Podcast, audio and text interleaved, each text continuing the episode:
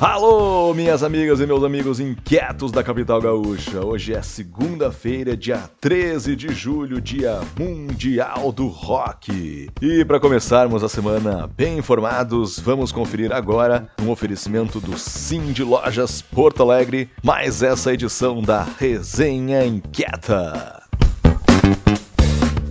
A desigualdade é uma chaga social histórica que atualmente se vê ao mesmo tempo ressaltada e, por que não, em certos casos, minimizada. Pois o inquieto César Paz escreveu um artigo na Zero Hora com o título de E se a Covid-19 fizer o meu guri de Chico Buarque chegar lá? Contextualizando, em O Meu Guri, música de Chico Buarque de 1981, chegar lá tem dois sentidos. Na ilusão da meninice das favelas significa ter sucesso, ascender, de qualquer forma, a um padrão cada vez mais global de consumo que a sociedade impõe. Na sabedoria ingênua da mãe excluída, significa saber que o filho vai morrer jovem pelos inevitáveis desvios dessa jornada. Saindo da cena cultural e aterrizando na vida cotidiana, a desigualdade é ainda pouco visível para as lentes de quem está em condição privilegiada ou não quer vê-la. Na prática, a desigualdade se estabelece como parte estrutural das nossas vidas e das nossas relações sociais nas cidades. É um pedinte aqui, um sem-teto acolá, uma reportagem nos jornais e, em geral, um território central com boa asepsia contra a exposição nas diferenças. Para conferir esse artigo na íntegra, acesse o link.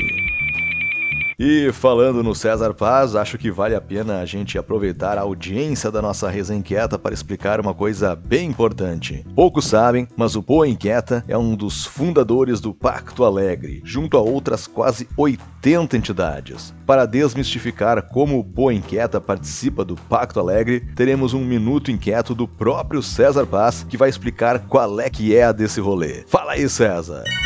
Alô, Bruno, alô, inquietos, e tô passando aqui nesse minutinho inquieto para falar um pouquinho dessa relação do Pô Inquieta e do Pacto Alegre, que às vezes é um pouquinho confusa, né? Então, o Pô Inquieta, como um coletivo de pessoas da cidade de Porto Alegre, ele faz parte, né? É uma das 80 entidades barra coletivos que compõem o Pacto Alegre. E foi mais do que compor o Pacto Alegre, foi uma das fundadoras do Pacto Alegre. E o Pacto Alegre é uma iniciativa, né, de um grande pacto entre poder público, sociedade organizada, iniciativa privada e academia para criar um ecossistema de inovação é, dentro da cidade de Porto Alegre e a gente, na medida do possível, né, sendo uma das 80 cadeiras né, que estão à mesa do pacto, a gente tem tentado contribuir. As reuniões do pacto elas se transformaram em reuniões mensais. Né? Então, mensalmente, a gente vai poder estar tá aqui reportando o que acontece, uma vez que eu sou o representante do Poa Inquieta no Pacto Alegre. E aí a gente vai poder estar tá trazendo, eventualmente, qualquer novidade ou movimentações que aconteçam. Aí nessa tentativa né, e iniciativa que é bacana, bacana de tentar criar e articular todo esse ecossistema de inovação na cidade de Porto Alegre. Feito, galera.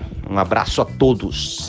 Boa, César! Os Inquietalks são rodas de conversas virtuais realizadas mensalmente que têm como temática assuntos de interesse dos componentes do coletivo Poa Inquieta. Para isso ser possível, sua participação é fundamental.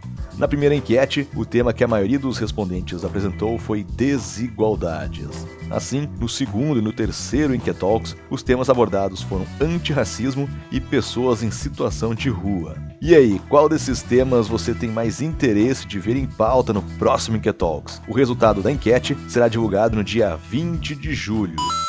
E falando em conversas inspiradoras, toda sexta-feira, sempre às 18 horas, os articuladores do Pô Inquieta se reúnem para falar da semana que passou e debater os projetos que estão na pauta do coletivo. Na última semana, tivemos a presença da incrível Lala de Heinzland na reunião de pauta da sexta, numa conversa que colocou em pauta o papel da sociedade civil e do governo, sobre o fazer junto e sobre as reivindicações do coletivo sobre um projeto participativo e de longo prazo para a cidade. Conta pra gente, Lala, como é que foi essa conversa da última sexta e quais foram as suas percepções desse encontro e daquilo que podemos esperar com relação ao futuro da capital.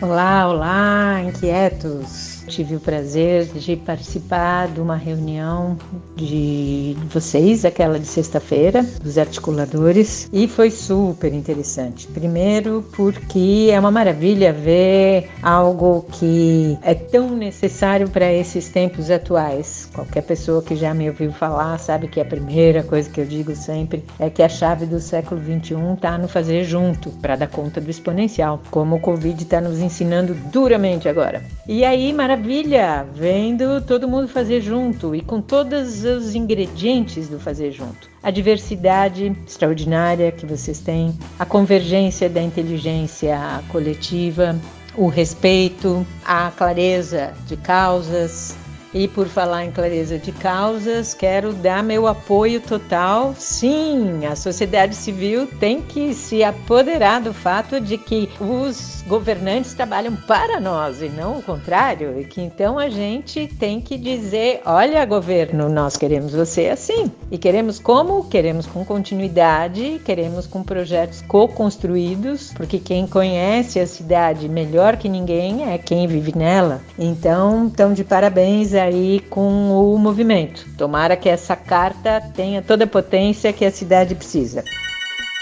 Valeu, Lala! Tomara mesmo, hein? Lembrando sempre que as rodas de conversa do Põe Inquieta esquentaram na pandemia, hein? Temos rodas de conversas agendadas do Spin Segurança no dia 15 com o Paulo Jorge Amaran Cardoso, do Spin Educação e do Spin Nova Mobilidade para quarta-feira, dia 22 de julho. Fiquem ligados para participar desses encontros.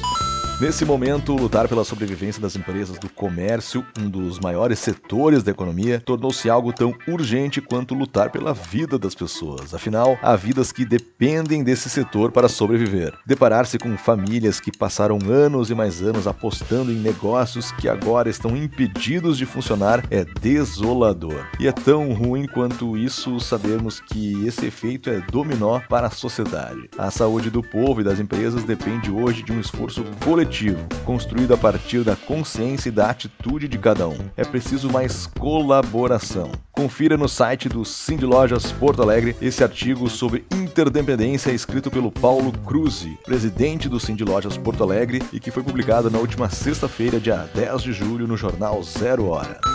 E essa foi a nossa resenha inquieta de segunda-feira, dia 13. Um forte abraço virtual a todos, uma ótima semana e até a próxima. Tchau!